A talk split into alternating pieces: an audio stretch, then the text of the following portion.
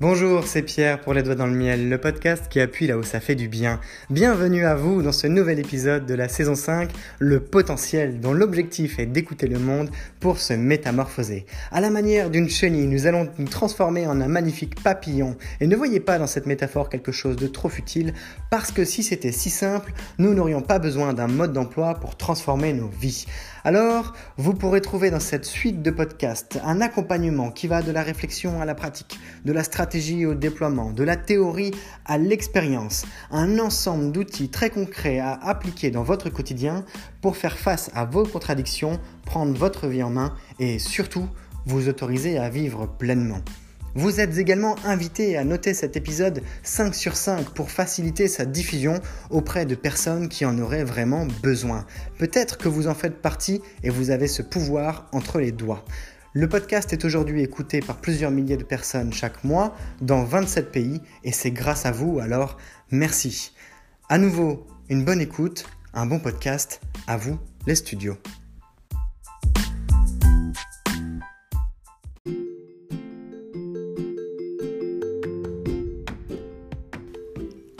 Je ne sais pas si vous êtes familier de Hubert Bonisseur de la batte de OSS 117 et de Jean Dujardin, mais il y a une situation assez célèbre issue de ces films qui est euh, c'est la piquette, Jack, t'es mauvais. et cette citation me fait toujours rire avec la, tête qu'il emploie, l'air qu'il prend. Et pour le coup, c'est devenu un sacré délire avec euh, quelques amis, même si tout le monde n'est pas forcément fan ni de l'acteur, ni de la suite de films, et encore moins de la réplique. Toujours est-il que ça met en avant quand même que lorsqu'on se plante, quand on met une raclée à quelqu'un, quand l'autre perd, quand on se casse la figure quelque part, c'est toujours la risée à un moment donné pour quelqu'un qui peut nous regarder, contre qui on s'amuse, etc. Et en soi, la défaite, c'est quelque chose qu'on a du mal à tolérer. On a du mal à le tolérer d'un point de vue social, parce que les échecs sont mal vus. Ça peut être un échec pour un emploi, ça peut être un entretien d'embauche raté, ça peut être une augmentation qu'on n'a pas obtenue, ça peut être le fait d'avoir crevé sur la route. J'ai même pas réussi à me rendre à mon travail parce que j'ai crevé mon pneu. C'est un échec.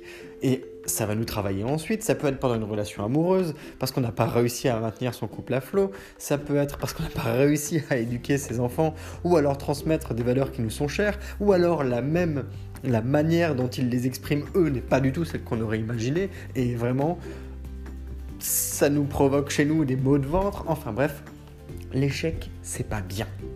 L'échec, c'est pas valorisé. L'échec, c'est pas valorisé partout avec la même manière. C'est surtout ça en fait qui compte. Par exemple, dans la culture française, l'échec c'est une cata. L'échec c'est pas valorisé. C'est comme ça. On ne vous dit pas bravo, tu as raté. L'école n'apprend pas à nous faire échouer à travers son système de notation les ingénieurs, quand ils par exemple, il n'y a pas que des ingénieurs, mais un ingénieur, quand il est diplômé, quand elle est diplômée, elle a appris une chose, à réduire tous les risques possibles, c'est-à-dire à avoir bon dans ses calculs. Parce que par exemple, dans le bâtiment, j'ai fait des études dans ce domaine-là, si vous calculez, si vous ne calculez pas bien la résistance à la compression d'un mur en béton armé et que celui-ci s'effondre sous le poids d'une structure comme un immeuble, c'est dangereux, ça peut mettre des vies en péril. Donc l'objectif, il est de d'avoir bon. Il est de maîtriser le risque. Alors c'est vrai pour les maths, c'est vrai pour les sciences relativement exactes comme la physique, comme la chimie, etc. etc. Il y en a d'autres où c'est un peu plus compliqué. La philo, par exemple. La philo, c'est de la réflexion. C'est tout un tas de notions, la, rhétorique par exemple, la dialectique, euh, j'en passe et des meilleurs, qui sont exploitées pour nous exprimer de manière à réfléchir et à faire valoir une opinion, une ouverture par des questionnements, etc. Et qui sont plutôt dites des sciences molles, c'est-à-dire des sciences où c'est plus difficile de mesurer d'un point de vue quantitatif. Par exemple, comparer les maths avec la philo. Mais toujours est-il que quand on s'oriente dans le monde du travail, notre objectif, il est d'avoir bon. Et donc de respecter certains critères pour dire c'est blanc ou c'est noir, c'est vrai ou c'est faux, j'ai raison ou j'ai tort, on gagne ou on ne gagne pas.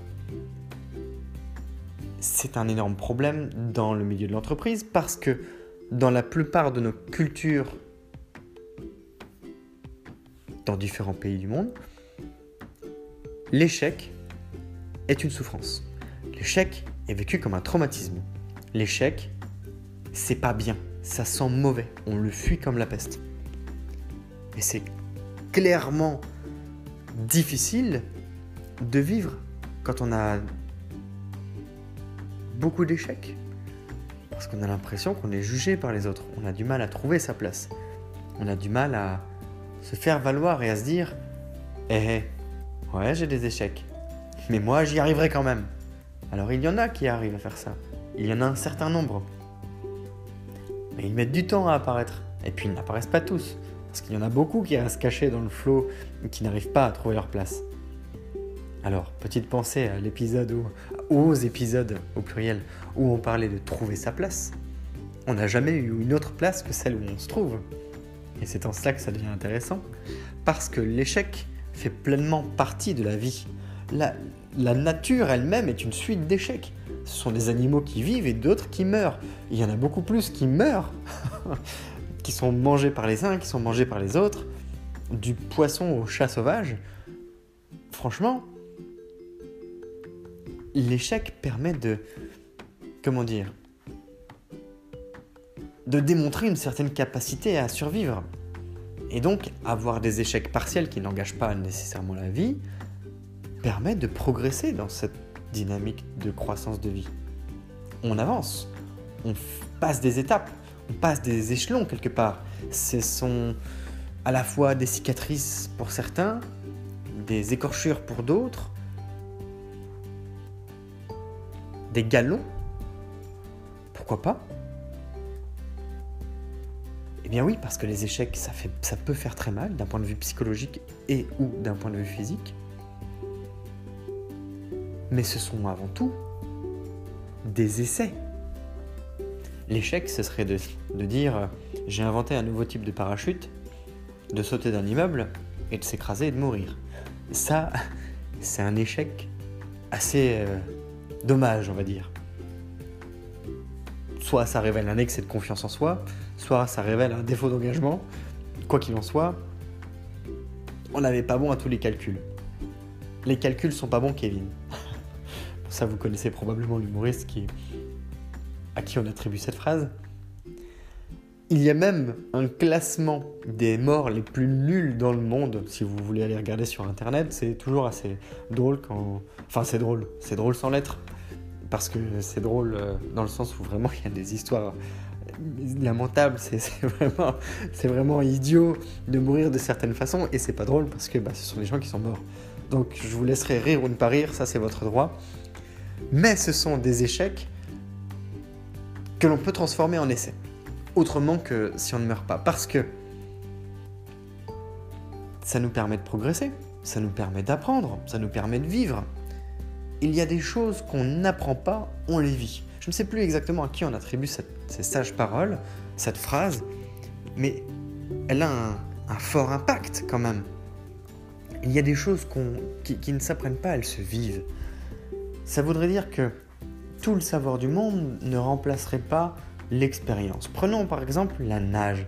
Si vous aimez l'eau, si vous aimez nager, comparez donc la tentative d'apprendre à nager sur un tabouret ou bien le fait de nager dans l'océan.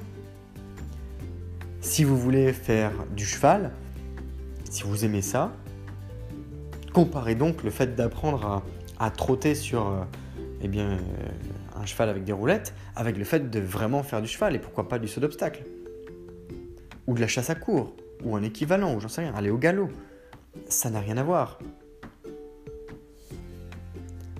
Et pour tout un tas de situations comme ça, eh bien, pour y arriver, il faut bien passer non pas par des échecs, mais par des essais. Dans les essais, il y a un côté plus propre. Il y a une connotation moins sale. Ce qui est complémentaire, plus propre et moins sale. En se basant sur des choses que l'on met en pratique, sur des phases de test, on arrive à progresser. On apprend. On est dans une phase d'apprentissage où on fait. Et ça, c'est irremplaçable. Imaginez que l'on ne fasse que penser. Comment évoluerait le monde? Bah, Probablement pas aussi vite qu'aujourd'hui, parce qu'on serait sûrement en train de développer plutôt un mécanisme de, de, connexion avec un nouveau sens, de, connexion télépathique, pour arriver à communiquer entre nous, parce que nous serions une génération de penseurs purs. Alors pensez au penseur de Rhodes. S'il a fini en pierre, eh bien c'est pas pour rien. La plupart des représentations de penseurs est immobile. Mais les acteurs, eux, changent le monde. Les acteurs, même s'ils sont, même s'ils ne pensent pas, changent le monde. Les penseurs, s'ils ne font que penser, changent leur état d'esprit, changent leur esprit, mais ne font pas avancer par le partage. Expérimenter, alors à combiner avec quelques pensées pour euh, essayer de faire des trucs intelligents, et donner la définition d'intelligence toute la définition que vous voudrez, tant que ça vous plaît, si vous avez envie.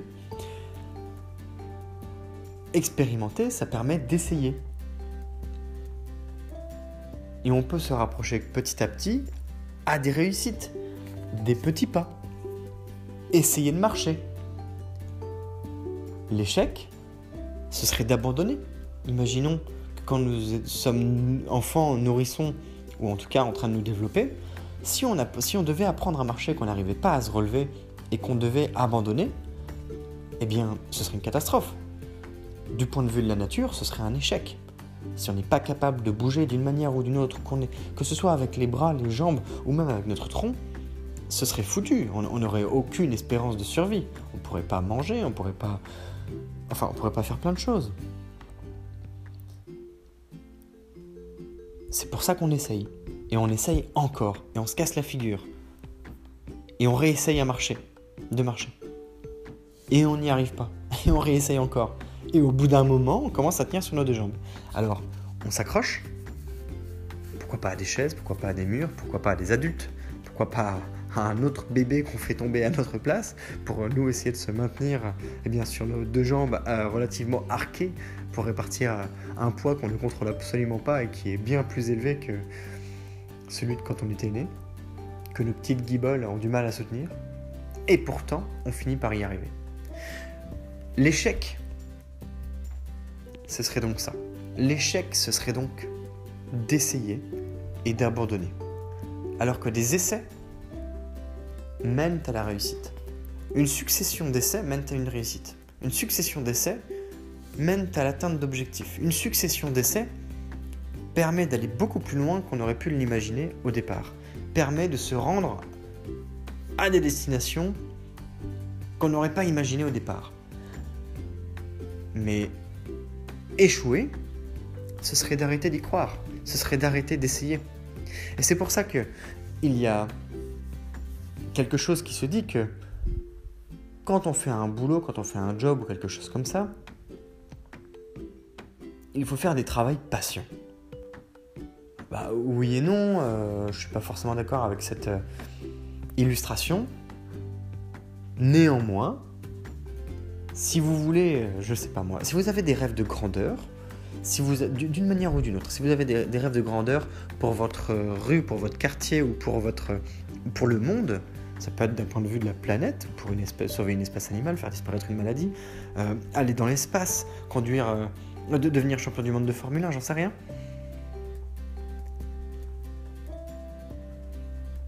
L'échec, ce serait de pas vous y mettre.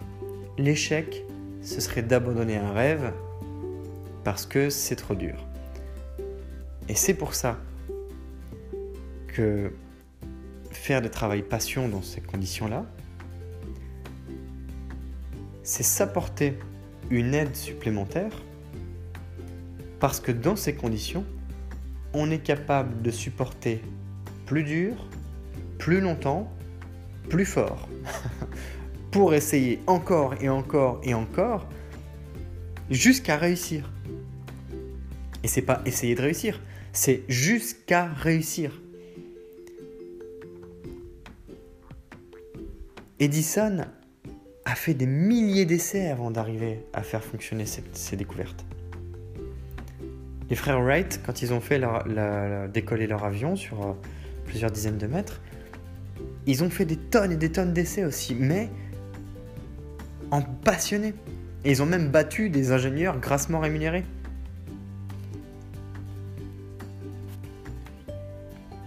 Quand vous faites des choses dans votre vie, que ce soit sportif, artistique, culturel, professionnel, familial, si vous n'êtes pas aligné avec vos valeurs, si vous n'êtes pas aligné avec votre ambition, si vous n'êtes pas aligné avec vous-même, si vous êtes dans un costume, ça c'est comme dans Men in Black quand le gros alien débarque et mange un paysan, dans Men in Black 1,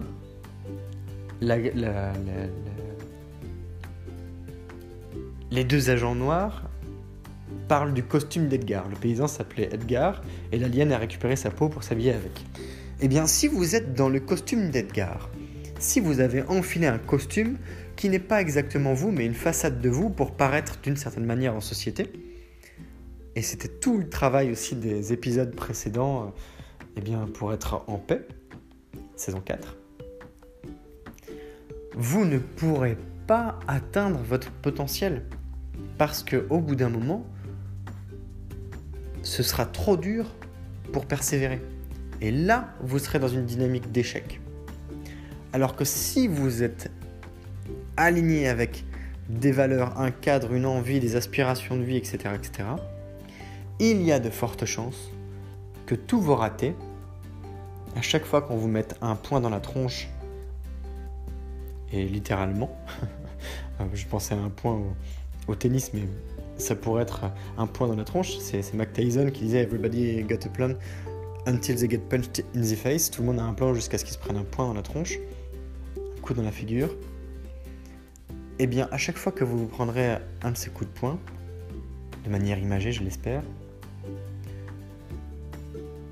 eh bien, ce sera peut-être un raté, mais vous essayerez encore. Et c'est là que ça devient intéressant, parce que quand on arrive à ce stade d'essai, à ce stade d'alignement, il y a un moment où ça finit par fonctionner.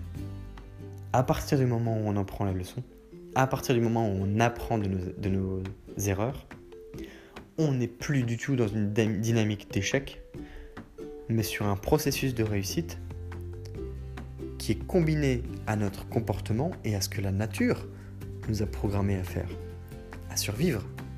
Mais survivre dans, notre dans nos circonstances à nous, dans nos circonstances occidentales, c'est pas uniquement vivre pour s'assurer de nos besoins, en tout cas pour ceux qui ont la chance d'avoir de quoi se loger et se nourrir.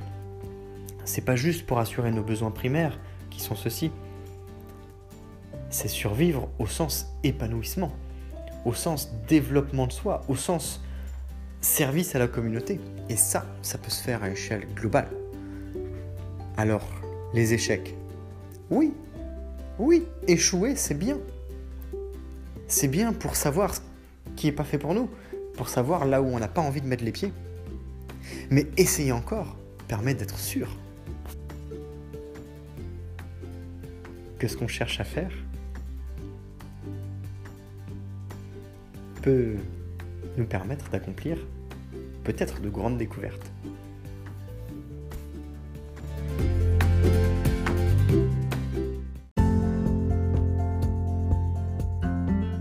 Cet épisode touche à sa fin et vous trouverez la suite de l'histoire eh demain ou encore si vous écoutez le podcast d'une manière euh, non linéaire, eh bien sachez que c'est comme une histoire, un processus qui est raconté au travers de différentes saisons. Vous êtes dans la saison 5 en ce moment, le potentiel qui fait suite à quatre saisons, la bestialité, la colère, la faim, la paix et dans l'ensemble, c'est vraiment un processus, une histoire que vous êtes invité à découvrir, que ce soit en picorant dans l'étagère pour y découvrir vos plats préférés ou encore d'autres que vous aimez un peu moins, de la même manière que eh bien, vous pouvez contribuer à cette histoire en partageant pourquoi pas vos témoignages, en vous abonnant à la page Instagram Les Doigts dans le Miel, ou encore en envoyant un message vocal depuis l'application Encore, puisque c'est possible de vous insérer, de vous intégrer dans le podcast de vive voix.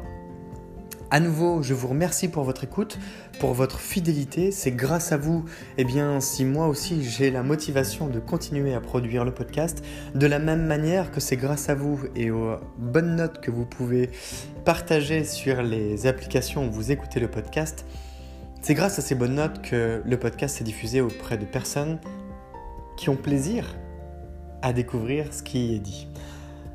Je vous souhaite une belle journée et je vous dis à demain. C'est Pierre, les doigts dans le miel, le podcast qui appuie là où ça fait du bien.